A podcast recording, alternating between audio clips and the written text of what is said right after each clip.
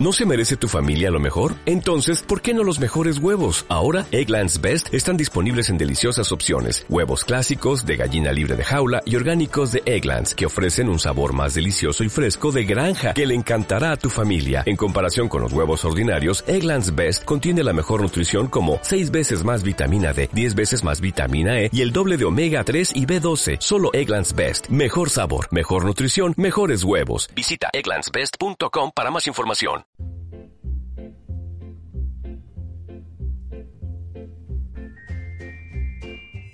Bienvenidos, bienvenidas. Arranca en estos momentos una edición más de Punto Indefinido. Hoy tenemos un programa diferente porque nos vamos a dedicar en exclusiva a la Feria del Libro, más en particular a la Feria del Libro en Vallecas y a lo que es la autoedición. Para ello contaremos con una amiga, ya la conocéis de otras ocasiones, Carmen Bengochea Bernal, nuestra filósofa de cabecera, que nos va a hablar de su experiencia, su participación en esta Feria del Libro y también de lo que significa la autoedición. Y si os parece, pues nada más, un poquito de música y empezamos.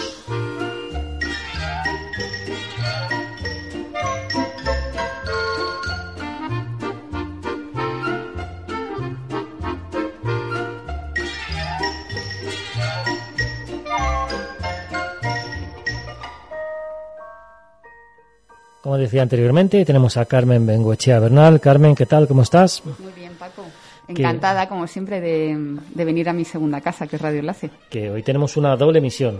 Por una parte, hablar de la Feria del Libro, en este caso, de la Feria del Libro en Vallecas, y por otra, de una participación en la que vas a, en la que vas a estar, un evento en el que vas a participar dentro de la Feria del Libro, que es de la autoedición, que bueno, recuerdo, en el capítulo anterior estuvimos hablando, tú has publicado ya una serie de libros, te has autopublicado y precisamente vamos a definir ese espacio de lo que es la autoedición.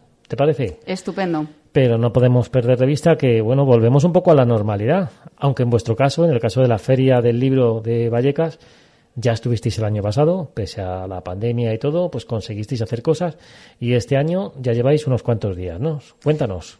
Pues comenzó la feria el, este viernes pasado, el 14 de mayo. Arrancamos yo a las 11 de la mañana estábamos allí ya tranquilamente disfrutando de Puente de Vallecas y, de la gente que, de forma muy generosa pues ya empezó a transitar el bulevar de Peña Gorbea, que es donde está situada la feria, y compartiendo, compartiendo con vecinos y vecinas y, y con otros escritores y escritoras. ¿Qué tal el balance del primer fin de? Pues estupendo, ha ido bastante bien. Se ha notado que este año la participación ha aumentado y, ha estado muy bien. Muy, muy bien, muy bien. Y además el hecho, bueno, ya la Feria del Libro de Vallecas ya tiene tradición, el hecho de que la Feria del Libro Madrid pues no se celebre, pues yo creo que también es como un aliciente, ¿no? Para, para la gente para acudir o, o participar en mayor, en mayor número, ¿no?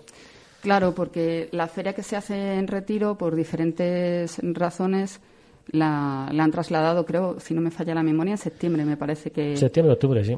Que se han animado a, llevarla eh, a esas fechas. La de Puente de Vallecas se planteó en mayo y la verdad que está funcionando estupendamente, ya con la primavera arrancada y la gente pues disfrutando del ambiente eh, cultural, festivo, pues eh, lo que conlleva la cultura, ¿no? Que es un espacio de convivencia y de conocimiento, gracias a los libros. Y evidentemente ya el libro es motivo suficiente, pero además hay nombres propios. Y bueno, ¿nos puedes hacer así un resumen de lo que viene, de lo que está por venir este fin de semana, por ejemplo? Que te veo que tienes el programa. Sí, programa muy completo, además, en este caso celebran el centenario de, Emilia Pardo Bazán, ¿no? Sí, sí, la verdad es que la feria siempre es una buena excusa para, para celebrar que no se nos olvide celebrar la vida y, celebrar que, hay muchas cosas hermosas todavía para compartir. Y si es con un buen libro en la mano, todavía mucho más, mucho mejor, ¿no? Pues sí. Por ejemplo, mira, estamos a viernes, ¿qué podemos ver? Pues hoy mismo, ¿qué tenemos así interesante? Pues el viernes hay varias eh, actividades. Eh, está una lectura temática de Miguel Ángel Almodóvar con sabor a sexo oral a las 6 de la tarde. Y luego a las 7 de la tarde hay un diálogo entre autoeditoras, una de ellas soy yo, y Pepa Hidalgo, que es otra compañera que también está en la caseta de autoedición, ya nos conocimos eh, el año anterior, y vamos a, a clarificar en qué consiste la autoedición, porque hay un poco de confusión conceptual, y sobre todo hablar de las ventajas de autoeditarse, que hay bastantes. De eso hablaremos a continuación, dentro de tres minutos. Pero, por ejemplo, si alguien más quiere, aparte de hablar o escuchar sobre autoedición, ¿qué más cosas hay el viernes? Así, dinos así. Pues después de escucharnos a nosotras, a las ocho hay la presentación de un libro que se llama Los niños de las caras, basado en el fenómeno de las caras de Belmez, de Juan Cano Pereira. Curioso, temas de misterio y, y acción. Nos vamos al sábado. Venga, aunque esto es muy subjetivo, ¿qué es lo que más te llama del sábado? Pues. ¿O recomendarías al público? Pues a ver, porque claro, es que hay tantas cosas interesantes. Hay que recordar que, eh, bueno, eh, si, si, entráis en Google y buscáis la información de la Feria del Libro de Vallecas, ahí podéis ver todo el programa. Y es que no solo hay firmas, no solo hay charlas como la tuya, sino que también hay actuaciones musicales en algunos de los casos. Sí, porque claro, todo lo que hay alrededor del libro no solo es el, el libro físico. Gracias a los libros existe el teatro y, de hecho, como comentabas, a las 7 el sábado hay una velada puro teatro homenaje en oficio. Y, hay también conciertos. El, otro día eh, había un concierto para niños y niñas y yo estuve con mi hijo. Entonces es un espacio donde la música, el teatro y, el libro eh, físico eh, conviven muy bien y todo gracias a la literatura que, que se elige, ¿no? Muy interesante. Pues quinta feria del libro de Vallecas. Eh, animo a la gente a que bueno, que eche un vistazo a la página web, al programa, que ahí está colgado, es, accesible y pueden ver las diferentes actividades que hay, numerosísimas, para pasar todo el fin de semana allí en Valleca directamente. Sí, la verdad es que mm, desde el 14 que ya ha comenzado hasta el 30 de mayo incluido, pues pueden disfrutar de numerosas actividades y, y, merece la pena porque el Boulevard Peña Gorbea es un sitio muy, muy agradable para estar también hay eh, pues lo que nos viene bien a todos, ¿no? Sentarte en una terracita y, luego estar ahí un rato conversando y, se agradece, ¿no? Volver otra vez a disfrutarnos. Un refrigerio que además este fin de semana anuncian que va a hacer calor, ¿no? Pues tendremos que prepararnos entonces. Pues llévate, bueno, tú siempre vas equipada, llévate la gorra. Aunque en tu caso, bueno, tu charla empieza el viernes. Repítenos la hora, por favor el viernes a las 7 de la tarde. Estaremos en el escenario, que está mm, al final de, bueno, dependiendo de por dónde vengas, puede ser al final o al principio del bulevar. Y, bueno, es fácil encontrarlo. Allí hay butacas y, bueno, pues eh, bienvenidos y bienvenidas a todas las personas que tengan curiosidad por esto de la autoedición. Estarás tú, una filósofa que ha publicado diferentes libros, en este caso, pues utilizando la filosofía como herramienta ¿Y quién es Pepa? Pues Pepa Hidalgo es una escritora extraordinaria que es visionaria. Su primera novela ya hablaba de, un mundo donde las personas tenían que llevar mascarillas para poder sobrevivir. Y ya lo escribió, sí, sí. De hecho, eh, el grupo de escritoras y escritores que nos autoeditamos nos reímos mucho. Le decimos, Pepa, eh, nos tienes que decir qué número va a salir en la lotería, porque es que has adivinado el futuro. Y es un libro que, que ahora mismo eh, se va a enfadar conmigo porque no recuerdo el nombre. Es, es una palabra japonesa que significa día y noche al mismo tiempo. Te lo voy a decir yo. Ah, lo tienes ahí, estupendo, Paco. El libro es, es su primera novela de ficción y se llama Iyoru. Exacto, es una mezcla entre la noche y el día porque ella habla de un planeta que por la mitad del planeta es siempre de día y la otra mitad siempre es de noche y bueno, pues eh, tiene una imaginación muy fértil y ha sacado ya otro libro eh, sobre relatos que, me parece que es, una mujer que hay que tener en cuenta. Si uno quiere viajar, me parece que, sus libros son estupendos para ello. Es, una escritora que en este caso, bueno, según ella misma se autodefine dentro de lo que es su, su espacio en el Instagram, ella hace escritura creativa juvenil. O sea, que vais a tener una convivencia de una filósofa y una escritora creativa juvenil. Y las dos estáis unidas por lo mismo, por la autoedición. Sí, además, eh, autoeditoras convencidas, porque Pepa, al igual que yo, pensamos que la autoedición nos aporta una libertad que no es posible encontrar en otro tipo de, de formatos. Véase la, la contratación con, una editorial clásica. Entonces, cuando lo tienes tan claro, la autoedición eh, es, uno de, esos caminos que es inevitable transitar. Porque digamos que vamos a conocer un poco qué es esto de la autoedición. Imagino que hay diferentes autoeditores, ¿no? El que utiliza la, la autoedición porque quiere que su libro salga y realmente pues no encuentra otros canales a través de las editoriales, ¿no? No, no, quiere pasar esos filtros o no ha podido pasar los filtros. Y luego hay otro tipo de perfil de convencidos, ¿no? Que directamente no lo hacemos nosotros, sino lo montamos nosotros mismos. ¿Ese sería vuestro caso?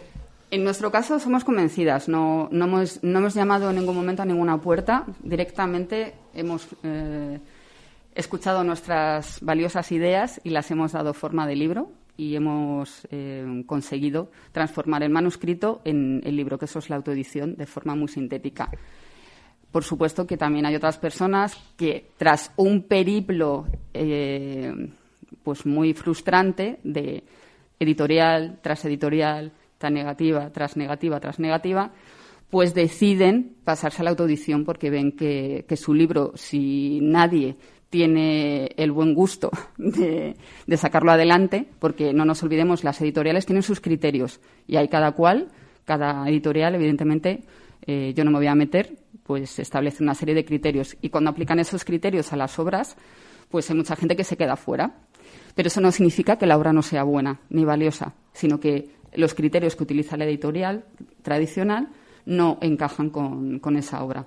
Y es una pena porque... Digamos, hay, por ejemplo, criterios comerciales, uno evidente, ¿no? Evidente. El, tema comercial es uno de los criterios.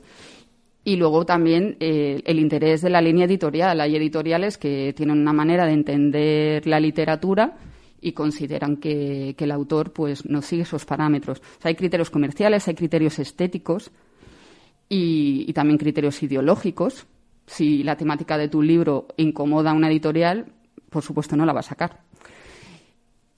Criterios religiosos, pues lo mismo. Si hay algún componente donde hay cierta alusión en contra de la religión o a favor de determinada religión, pues puedes encontrarte una editorial que, no quiera eh, sacar adelante tu libro. Totalmente legítimo.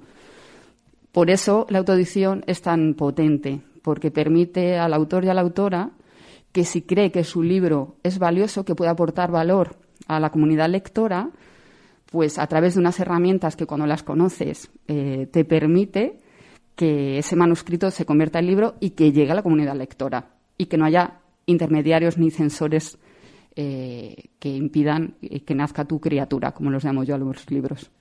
Y, por ejemplo, cuéntanos en tu caso, en el caso de Pepa, ¿cómo es el proceso de autoedición? Es decir, tú escribes el manuscrito, ¿no? Y luego realmente, ¿cómo, ¿cómo se hace? ¿Cómo se gestiona?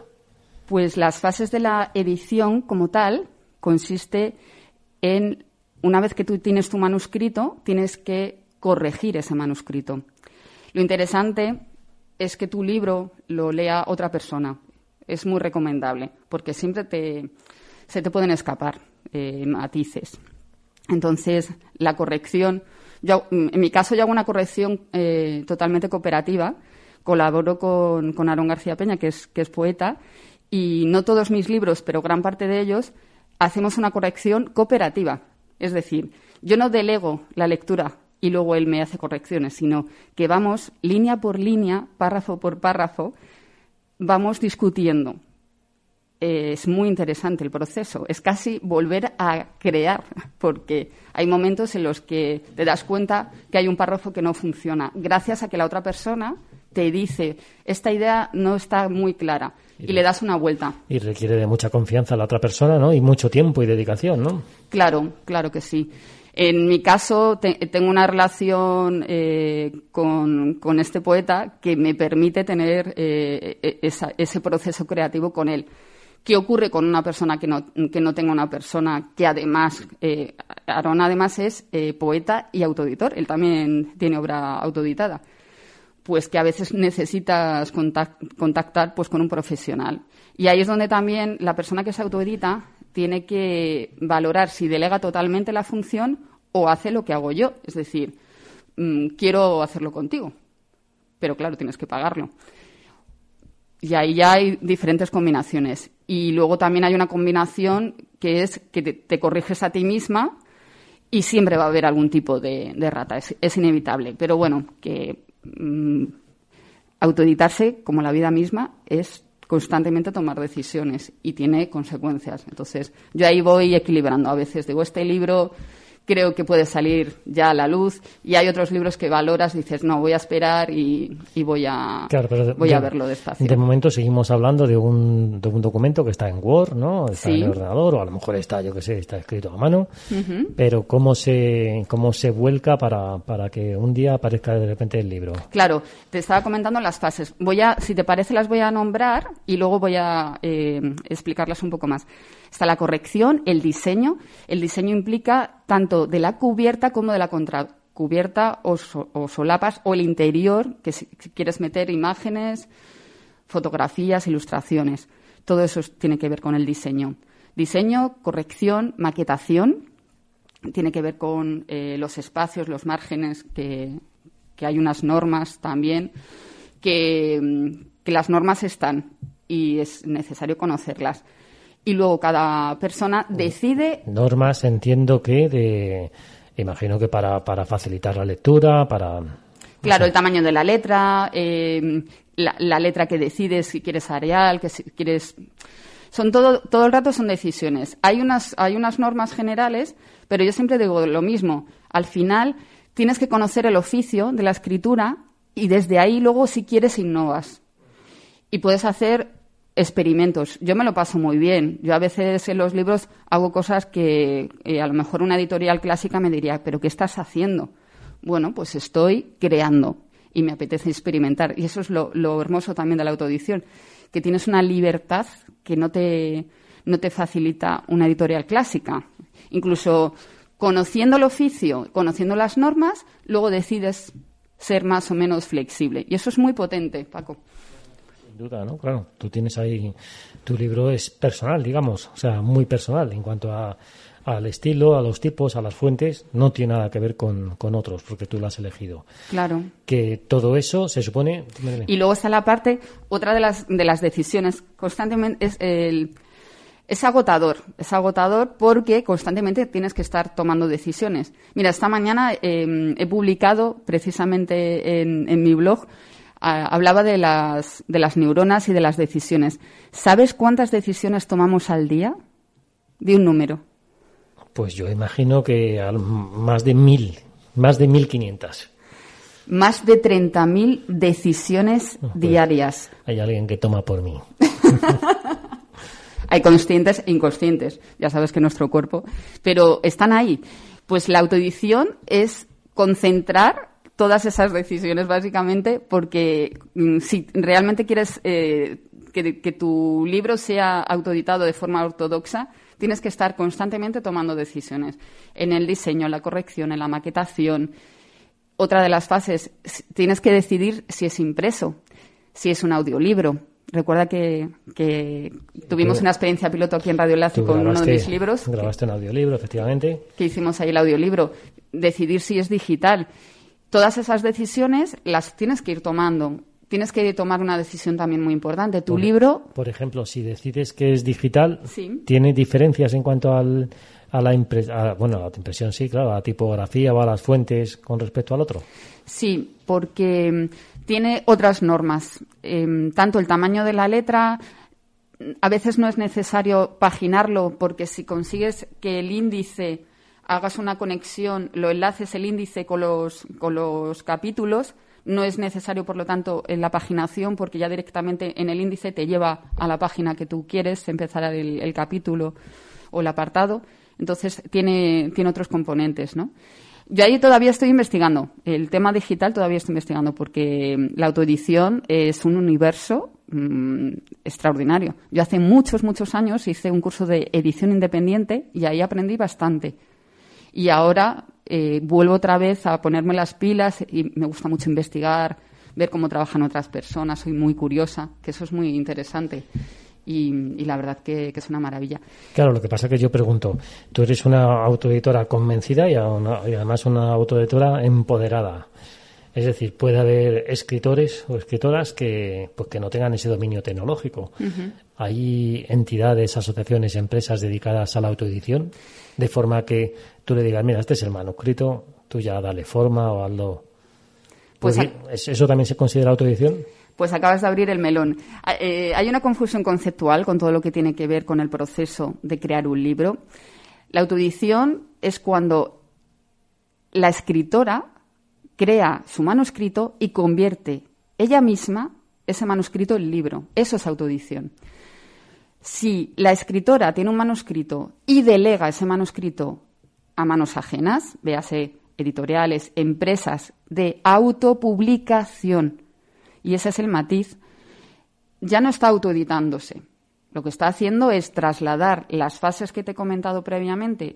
la edición consiste en el diseño, la maquetación, la corrección, tomar decisiones sobre el, el papel, si lo haces impreso, qué tipo de papel, si es tapa blanda, si es tapa dura.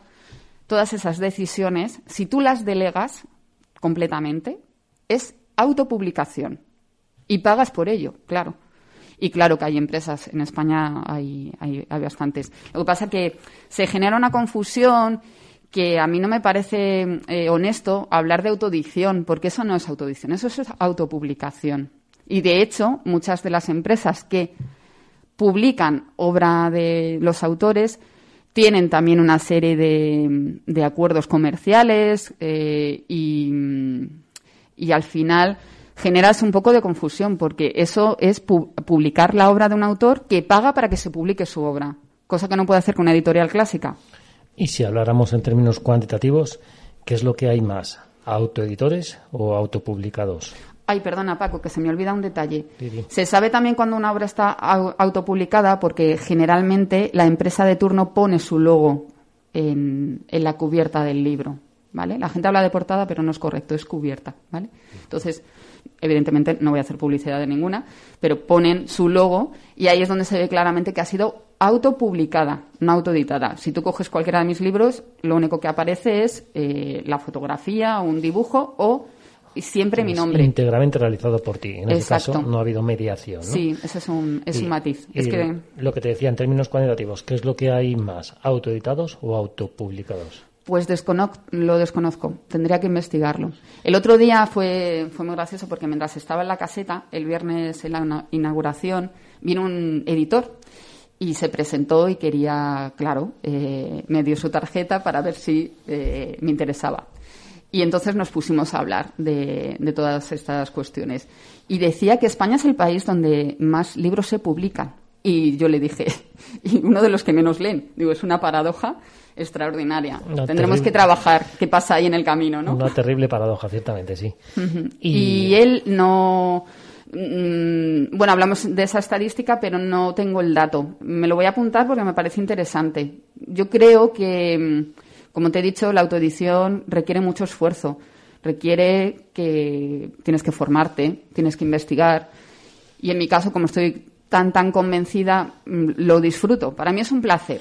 Entonces, pero entiendo que hay gente que requiere de esfuerzo, requiere de dedicación y de conocimiento, porque bueno, realmente imagino que tú tienes, volvemos a lo de antes, ¿no? Tú estás tú estás escribiendo en tu Word, pero desde el Word no te vale eh, a lo mejor tienes ciertas dificultades y tienes que buscar otro editor de texto, o sea que, realmente requiere de muchas cosas, ¿no? Para al final tener, sacar ese en un pendrive esa obra final, que luego sí tú ya cuando ya lo tienes formado con la cubierta con todo, eso se lo mandas a una imprenta o claro, cuando ya lo tienes, bueno, eh, importante. Una vez que tú tienes tu obra, muy, muy recomendable llevarlo al registro de la propiedad intelectual. Fundamental, porque si no alguien te la quita y se hace. Claro, entonces, eh, que esa es otra de las decisiones. ¿Quieres que tu obra sea eh, comercializada o quieres que sea gratuita? Es otra decisión. En tu caso, Quieres que sea comercializada, claro. Sí, mi primer libro eh, pensé al principio eh, venderlo y por diferentes motivos ahora lo regalo. Yo entiendo que hay mucho escritor y escritora que para darse a conocer pues puede utilizar un, relato, eh, un manual X para darse a conocer y lo hace gratis. Legítimo y me parece una estrategia muy inteligente. Pero si te quieres dedicar a esto, evidentemente eh, tienes que poner un precio, que es otra de las decisiones mm, más difíciles. ¿Cuál es el precio del libro? Pues como cualquier otro producto, tienes que ver qué valor da tu libro a la comunidad lectora. Si tú crees que el conocimiento que van a adquirir gracias a tu libro mm, va a tener una serie de beneficios extraordinarios, pues te pones a valorar, quitas los gastos que ahora te comentaré a la, hora de editar tu, libro, lo que quieres sacar y, le, y llegas al final a una decisión y pones un precio. Pero es muy interesante pensar en la comunidad lectora. Mi libro va a aportar valor a esas personas, va a impactar de forma positiva en la vida de, de quien va a leer mi obra. Si creo que sí, pues mm, mi, mi obra evidentemente te va a hacer un bien, pues te tengo que poner un precio. Y no es fácil, pero eh, es otra de las decisiones es ¿eh? evidente, que hay que hacer. Es una decisión, hay que tasarlo, ¿no? Y en ese sentido, bueno, pues, pues también tiene su, su responsabilidad. Hmm. Que una pregunta desde la ignorancia. Eh, los libros que, que uno compra, ¿no? Habitualmente, luego tienen lo que es el ISBN, ¿no? Sí, es justo lo que te iba a decir. Si comercializas tu libro, tienes obligatoriamente que comprar el ISBN es un número como un DNI para que tu libro pueda ser vendido, que era lo que te iba a decir. Primero vas al registro de la propiedad intelectual, muy recomendable. Pagas las tasas. Suelen ser 13 con algo. Para que también la gente se haga una idea de lo que vale sacar un. 13 por título. Sí, cada vez que llevas una obra, estamos hablando ahora de libros, pero puede ser cualquier obra. Eh, entregas una partitura, un programa informático. Entregas la pieza, entregas el libro, ahí se queda una copia. Y entonces eh, tú pagas, que es 13 con algo, no me acuerdo el pico, no llega a 14 euros. Lo pagas y ya tienes un código que protege tu obra. En el caso que alguien quisiera utilizar tu obra, pues tú tendrías una, una base legal que protege dicha obra, ¿vale?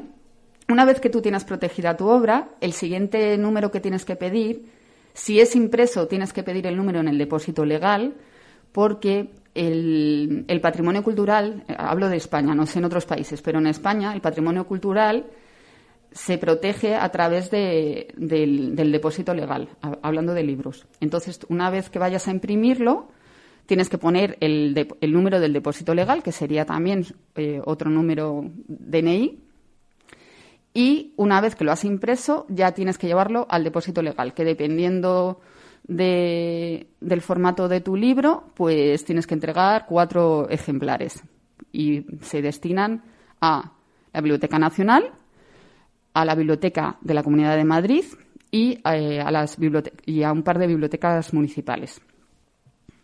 Es decir, es decir, que tu libro ya está en, desde que tienes ese depósito ya estás en, los círculos de masas, ¿no? Como una biblioteca. Sí.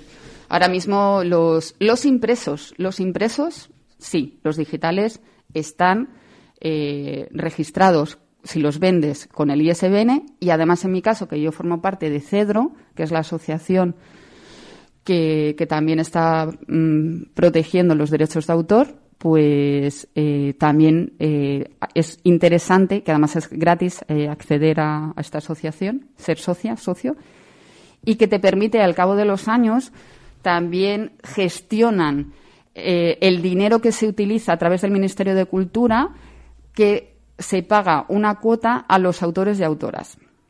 Es un dinero muy pequeño, pero ya es vitalicio. Una vez que te haces socia, tus obras las envías allí también, bueno, a través de un registro y, protegen tu obra también. Entonces es interesante también conocerlo, ¿eh? porque hay mucha gente que lo desconoce. Yo, de hecho, hasta el año pasado no lo conocía y, me parece que, es un conocimiento útil y que hay que compartirlo, claro. Sí, sin duda. Y que sea autoeditado también implica que sea autovendido o ese libro puede ser vendido en, en espacios, en tiendas, librerías, yo que sé, en centros comerciales. Muy buena pregunta. Pues ahí ya depende de lo que quieras trabajar. En mi caso, lo vendo yo misma. Y hice un experimento con una plataforma, no me gustó y quité el libro. Y ahora he decidido hacer otro experimento para ver qué tal y una de mis obras las he metido en Amazon. Me gusta experimentar. Igual que pruebo, pues si no me convence, lo quito. Me ha pasado con librerías igual. En una librería llevé mi, obra, porque además tenía mucho sentido que estuviera mi obra allí, por el contexto de la librería y demás. No me gustó cómo trataron a mi libro, igual que lo llevé, a la semana me lo, me lo llevé. en otra librería que tengo muy buena relación, está mi obra allí y ahí está. Ahí depende de cómo negocies, porque siempre que tu obra, salvo que tengas una relación estupenda con, con el comercio, no tiene que ser siempre una librería. ¿eh? Por ejemplo, eh, una, una, autora que también viene a la Feria del Libro, que se llama Claudia Gómez, que tiene una obra que se llama La Flor de Chamberí, se le ocurrió la idea de llevar su obra a, a una floristería. En mi caso, que tengo un libro que se llama Vino Sofía, tengo pendiente dejarlo en algún sitio, eh, una vinoteca o en algún bar que sea especialmente interesante que mi obra esté allí. ¿Por qué no? Hay que romper también un poco eh, esta idea de que el libro solo se vende en una librería. Los libros están en todas las partes. Y si no, vamos a fijarnos dónde leen las personas. En el metro, en los bares, en las cafeterías, en un hotel. Tú te vas de viaje y un libro es estupendo. Antes de dormir, te echas ahí unas paginitas y descansas. O sea, que hay que romper también esquemas, ¿no? ¿Dónde vendes el libro? Depende de las ganas que tengas, Paco. Yo, como soy muy experimentadora, voy probando. Eres, inquieta, eso significa que luego tienes que tener una comunicación pues con esa tienda o con, o con el mismo de Amazon y ellos te van reportando el número de ventas o ese tipo de cosas, ¿no? Claro, ahí que ya... Te, que, te interesa lo retiras, que no te interesa, pues adelante, ¿no? Claro. Yo ahí pues sí que invito a la gente que, que investigue, porque conozco autores y autoras que les va muy bien en Amazon y, a otros que han salido escopetados, ¿sabes? La verdad es que el entorno Amazon es curioso, ¿no? Y en materia de libros también, ¿no? Como se han hecho, ha habido libros, yo no sé si en este caso son autopublicados o autoeditados, no lo sé, pero hay libros que, que tienen más éxito en esa plataforma que, que en propias librerías, ¿no? Claro, es que eh, al final eh, el otro día, mira, hablando con este editor, hablaba de Amazon como el, como el mal, ¿no? Y yo le decía, creo que lo que tenemos que hacer es fijarnos en lo que hace la competencia bien y tomar nota. Porque eh, cuando solo te fijas, eh, claro, me hace daño, es que a lo mejor tú no lo estás haciendo bien. Primero hay que hacer autocrítica y ver lo que está haciendo la competencia. Eso es muy interesante, porque tomas nota. ¿Por qué no? ¿Por qué no? Que, que, no, es que las pequeñas librerías, pues las pequeñas librerías tendrán que tomar nota, han tenido que flexibilizarse mucho. Todo esto de la pandemia ha hecho que, que hayan tenido que dar muchas librerías una vuelta al tema digital y se, y se están poniendo las pilas. Pues ahí es donde hay que realmente apostar, ¿no? ¿Qué puedes eh, mejorar? Y desde ahí hacer un trabajo desde la cercanía. Las librerías de barrio, ahora mismo, el, el tema de Vallecas pues tienen, tienen una presencia muy potente las librerías en Puente de Vallecas. En Hortaleza eh, están en peligro de extinción. Creo, y no voy a dar nombres por no hacer publicidad, pero creo que queda una librería o dos, me parece. Siempre, nos acordamos de la de Mar Negro, claro, que, está ahí. que te pones a pensar y dices, mm, qué lástima, ¿no? Y, hay que siempre hay que tomar nota. Eh, ¿Por qué esa librería está funcionando bien? Porque se conecta con la gente, porque está haciendo una serie de, de actividades que al final eso hace que la gente vaya a comprar allí, ¿no? Entonces, que, está muy bien la queja y a mí me parece que es legítima, pero después de quejarte, actúa. Sin duda. Que evidentemente vamos a dejar algo para que la gente pueda escucharte de nuevas en, en, este, en esta charla. Recordamos, viernes a las siete y media, dijiste. No, siete. Siete. Eh, con la compañía de otra escritora, dijimos el nombre. Pepa Hidalgo. Y el objetivo es ventajas de la autoedición. Desde las siete en el Boulevard Peña Gorbea, la Feria del Libro de Puente de Vallecas, que mm, evidentemente la gente podrá preguntar. Por supuesto, siempre vamos a dejar, una vez que en el diálogo vamos vamos a hacer una aclaración conceptual, pero también desde nuestra experiencia. No queremos que sea una charla teórica y ya está, sino que vamos a hablar de cómo lo vivimos nosotras. Y al final mm, nos damos cuenta que las personas que, que quieran compartir ese momento, por supuesto que si les surgen dudas, sugerencias o no estoy de acuerdo, bueno, pues eh, es un espacio de diálogo, es lo hermoso de la feria, ¿no? Vamos a, compartir. Y luego una, una, curiosidad, ya el año pasado ya, ya se habló de autoedición, ¿es un clásico la autoedición en la Feria del Libro de Vallecas? lo de la Feria del Libro de Vallecas, de Puente Vallecas, es una maravilla. Es el segundo año y ha sido gracias a que Aaron García Peña, que te comentaba que él también es autoeditor, apostó porque la autoedición se, se viera, porque es un, un fenómeno que no es nuevo, que no es nuevo, pero que es necesario que esté presente en las, en las ferias del libro, porque el libro no es propietario de una editorial ni de una librería, es eh, el puente entre todas las personas que hacemos que el libro exista. Y la autoedición es otra manera de crear un libro. Y, me parece que, que, creo que esto se va a extender, no puedo decir nada, pero me parece que se va a extender a otras ferias y es una maravilla porque da opciones para que otras personas puedan sacar adelante sus obras. Y gracias a eso, que a mí me gusta mucho decir que la autoedición es democratizar la cultura. Y que exista una caseta de autoedición permite, primero, que las personas que nos autoeditamos podamos eh, estar allí vendiendo nuestra obra, dando a conocer nuestro trabajo, conocer a la comunidad lectora, que es súper interesante la gente que se para a hablar, yo me lo paso muy bien, y sobre todo que es una referencia para cualquiera que tenga esa inquietud que sepa que es posible hacerlo. Y además con, con criterios y calidad en mayúscula, es decir, que nadie porque imagino que a veces eso habrá pasado, ¿no? Os habéis encontrado con escritores o con editores, pues un poco como que le, lo infravalora, ¿no? Le quitan importancia, ¿no? Y en este sentido, pues con mayúsculas y con total dignificación, ¿no? Sí, a ver, e, e, esto que acabas de decir es, muy potente. Las, editoriales clásicas eh, utilizan como razón en contra de la autoedición que la calidad de la autoedición no es tan eh, excelsa como la suya. Evidentemente, hay personas que se autoeditan que todavía hay cosas que tienen que mejorar. Yo la primera, no tengo nada que ver con mi primera obra con las siguientes. Y aún así con las, llevo 11 libros publicados en dos años, pues todavía tengo por ahí cosillas que, hay que pulir. Pero te encuentras obras que, si no te dicen que es, es autoeditada, tú no tienes ni idea. Y sin embargo, te puedes encontrar también obras de editoriales tradicionales que eh, deberían dar un, repasito a, esa edición. Por lo tanto, el único argumento que utilizan eh, para atacar la autoedición es, es, lo, eh, es la calidad. Y te acabo de decir que hay obras que son excelentes y otras que todavía hay que pulir. Cuando no son honestos, porque lo que les molesta, lo, lo que más les molesta de la autoedición es que pierden control y pierden dinero. Porque al final el autor se lleva íntegramente el beneficio de obra vendida, una vez que ha pagado los impuestos y lo que te cuesta un libro.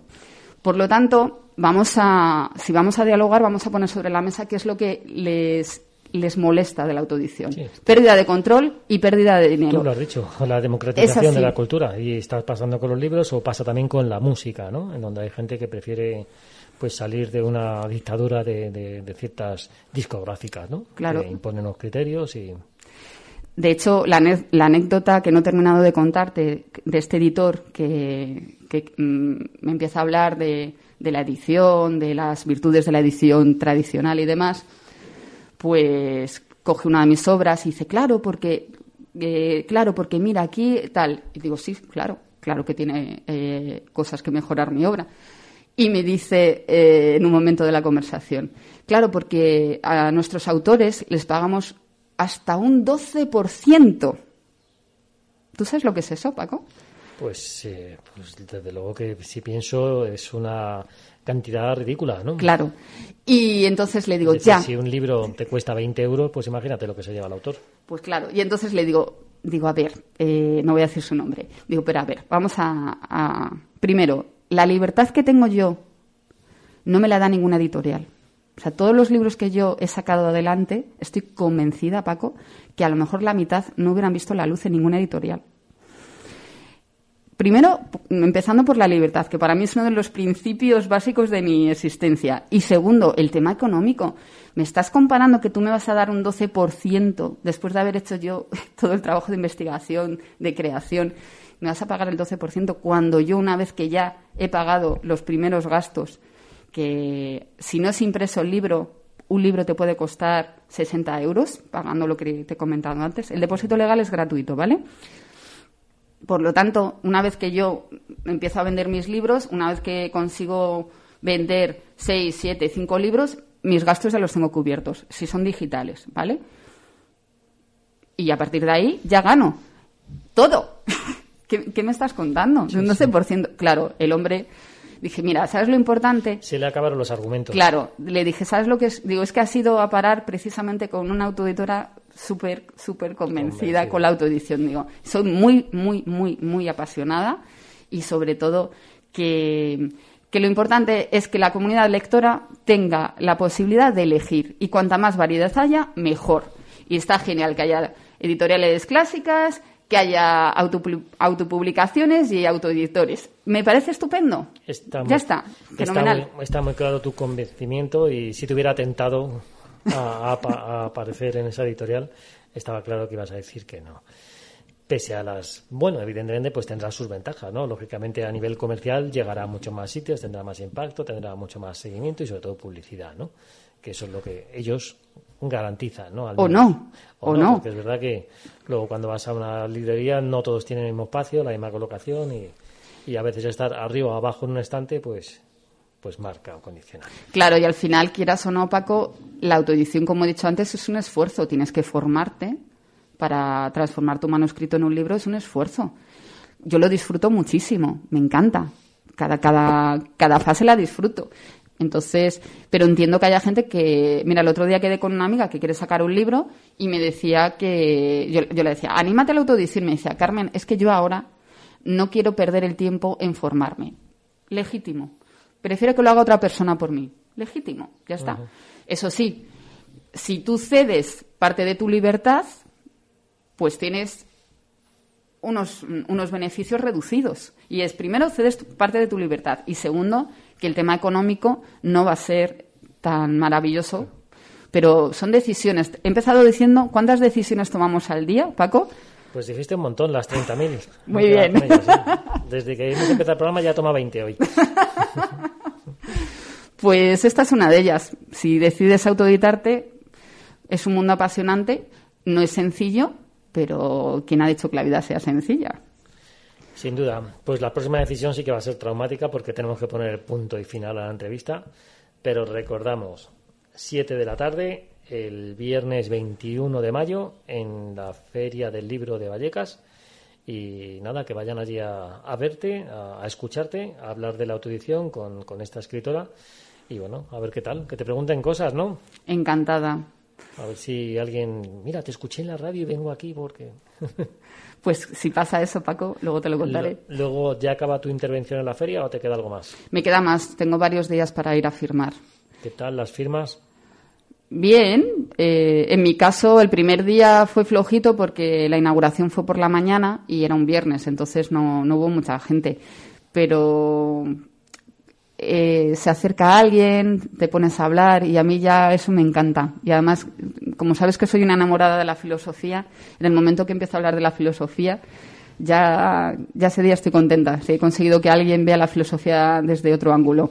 Porque tú estás en el stand, están allí todos los libros, ¿aparece la palabra filosofía en algún momento o, o la tienes que sacar tú ahí como sea? Pues mira, yo es que, claro, todo esto vas aprendiendo. Como te he dicho, es un proceso. Y tengo un cartel donde aparece mi foto, porque claro, como estamos con la mascarilla, pues no, no nos podemos ver bien el rostro. Y tengo una foto donde pone claramente que soy filósofa. Y en el momento que ves todos mis 11 libros en la mesa, pues el contenido te das cuenta que es filosofía. Y si tienes dudas, yo inmediatamente te digo, ¿sabes que la filosofía está en todo lo que hacemos? Digo, mira, en el sexo, en el vino, en la empresa, con los niños y claro, la gente dice, ah, sí, y tal. Y el otro día, hablando de sexo, pues hubo una mujer que no me conocía de nada y se llevó uno de mis libros y me dijo, ojo, pues qué interesante. Y digo, pues venga, adelante. Vendido. Y la última cuestión es una curiosidad, porque la última vez que estuviste aquí nos hablaste de ese canal de YouTube que habías creado y, y también ese uso de la herramienta. ¿Qué tal? ¿Cómo vas? Bueno, pues el otro día me sorprendí porque yo pensaba que no, que tenía dos o tres suscriptores y bueno, va subiendo. El otro día dije, jo, tengo 22, digo, qué, ilusión. Bueno, poco a poco a poco, ¿no? Que sí, que para mí es, es una sensación de, vale, no lo estoy haciendo para la nada. O sea, ya hay alguien que por lo menos tiene un interés en, escucharme y eso se agradece. Sí, sí, ¿no? y además aquí es empezar. Claro. en esto nadie nace sabiendo y es verdad que la tecnología o el tema o el concepto youtuber es muy amplio. Sí. Pero bueno, empezamos por 22 y acabaremos como las además, decisiones, 30.000. Y además una cosa, Paco. Mira, el otro día quedé con una gran amiga, que también es amiga tuya, Ana García Vázquez, y hablábamos de lo importante que es la presencia de filósofas eh, en el Ágora. Y al final el canal de YouTube es un Ágora más donde te pones a, navegar y ves todo tipo. Yo he aprendido mucho, ¿eh? porque muchos de mis aprendizajes vinculados con los libros hay gente muy, muy, muy interesante y he tomado nota. Pero luego, pues como todo, luego hay otras eh, situaciones que dices, esto no me aporta nada, pues eh, no voy a perder ni un segundo viendo esto. Pero es interesante que las filósofas, y hablo eh, uniéndolo con mi último libro que eh, decía las filósofas también follamos, ¿no? Lo importante que es visibilizar la palabra de, por un lado, la filosofía, pero también desde, eh, lo, desde el cuerpo de lo femenino, porque siempre se habla de filósofos, siempre. Y claro, también hay mujeres filósofas. Entonces, me, parece muy interesante que también se escuchen otras voces, ¿no? Porque, como hablaba el otro día, con, me, participé también en un, en un programa eh, hablando de estos temas, no, no reflexionamos igual porque nuestro cuerpo, nos guste más o nos guste menos, influye en nuestro pensamiento. Vamos, que es evidente que aparece una perspectiva de género, pero también una diferencia ¿no? en cuanto al tema del placer, los cuerpos y todo tipo de cosas. Pero eso sería para hablar en otro espacio, en otro momento. Claro que sí, cuando quieras. Que, como hacemos siempre, porque llevamos 45 minutos hablando, vamos a poner una canción. ¿Qué te apetece escuchar en este preciso momento? Siempre me haces la misma pregunta. Sí, y parece mentira que no la hayas traído pensada, ya te vale. Pues no, se me ha olvidado. Mira, si quieres, hacemos una cosa. Dime, uno de los eh, grupos que vaya a participar en la feria. Mientras yo despido el programa y recuerdo que hemos contado con la presencia de Carmen Bengochea Bernal, nuestra. Venga, una del Langui. Que a mí me gusta el Langui, sí. El Langui va a estar el último día y me encantará conocerle porque me cae fenomenal este hombre. El Langui, algo del Langui. Un tipo muy majete, sin duda. Sí que ahí ya me pillas. ¿El Langui canta él solo o canta con el grupo de la eh, excepción? La excepción, que además yo tengo un disco muy bueno de él, que ahora no me acuerdo así de ningún tema, pero, pero me encanta. o sea que algo de la excepción, venga. Pues adelante con la excepción y Carmen, que vaya muy bien la charla de, del viernes y el resto de las actividades que tienes programadas en la feria, ¿vale? Y otro día con calma, pues volvemos a hablar de tus publicaciones, tus nuevos en este caso trabajos o ideas, que seguro que tendrás miles, e incluso podemos hacer una evaluación de qué tal la feria, todo este tipo de cosas. Fenomenal. Pues muchas gracias, Paco, por, por invitarme. ¿Y te imaginas que te llaman para la feria del libro, pero en este caso la del retiro? Bueno, pues ya, ya veríamos entonces que... Y meten un espacio, un stand de autoeditores y editoras. Bueno, pues oyes... Eh, lo, lo mismo, ¿no? No lo sé, no lo sé. Eh, yo mm, lo tengo clarísimo que cualquiera que, ame los libros, la autoedición es otra manera de, crear un libro. Entonces, estar en contra de la autoedición, en cierta forma, es estar en contra de los autores y del libro, lo cual mm, ya dice mucho. Pero bueno, que yo encantada. Si alguien me invita, pues habría que ver las condiciones y por supuesto. Lo has dejado muy claro. Nos despedimos y ahora sí os dejamos con este tema de la excepción del Langui que participa precisamente en esa feria del libro con una actuación también musical. Carmen, muchísimas gracias. A ti, Paco, siempre. aquí en casa de mis padres, porque hoy, hoy tenía trabajo aquí en el barrio, en el pan bendito. Bajando por la calle Carcastillo, tirando para el local, hoy se graba Taracate, V. Yo siempre me entretuve, primo, nunca dudé. Me creía Mairo, no van en V y culebra yo tragué. Con el scooter, parece que a la acera la han rajado con un cúter. Lo cute usted, cuando quiera por la radio, mi hijo chico, otra vez ha vuelto a disfrazar el aniversario. Hoy ya por la plaza nociva en una asociación vecinal Guernica y al señor Fabián seguro que me le encuentro de fijo. ¡Hombre, Juan ¿Qué pasa, hijo? Ya ve, Fabián, me toca trabajar. Voy de camino para el local a rodar. Ya hace mucho tiempo que no te veo yo por el barrio. Solo por la tele? Nada, el mantenerse es lo que tiene. ¿Y usted qué tal? Pues bien, hijo, como siempre, con mis cosillas, la asociación, los desahucios y lo más importante, que nos hemos quitado la guirre. Di que el Alpercaluni, que el cicuta siempre quiere que le nombre. Hay un hombre esperando que no me puedo enrollar. Que si barba de dos días, tú ves que yo no tengo, es por ahí Nice y las niñas de Magui Perú. Corte de pelo, cada uno a su plate. Desperfectos en el barrio, Wyoming haciendo de las suyas a su forma y seriedad.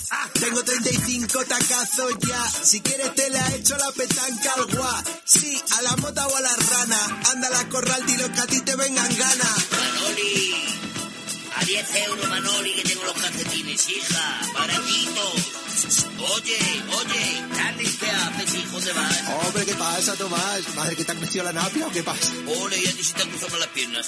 Está Nica en el local. Sí, y el rellenito, pero me voy que empezamos Pero a grabar. espera, no te vayas, que me voy contigo. Pero... Vale, bien. ¿Bien qué? Viento en popa toda vela siguiendo ya. Saco mi mano a remar aunque no la tengan condiciones, chaval. Ya sabéis quién se lo peina así, aunque esté perdiendo pelo ya no crezca la raíz. Y cómo les mola a los youtubers jugar a la consola. Estoy llegando ya, saludo y a grabar. La cosa está malita, en otros lados está fatal. La fuente en los pinillos, sin grifo y sin caudal. Pero a luego se pone inana y de conservar o a ramplar. Y así pasa en todos los barrios igual. Me está durando el parche del último pinchazo que le hice yo en la rueda de atrás. Dejarle en a Manhattan llegando el 31 para dar las campanas. Hombre, joder, ¿qué pasa, macho Juan Manuel? Vamos ya, semicurado, que tenemos al invitado ahí esperando. Estaba conmigo en el rastro, que me estaba ayudando a cargar cajas al camión. Va, Dejadme pasar. venga, hombre, por favor, eso no, que son mentiras.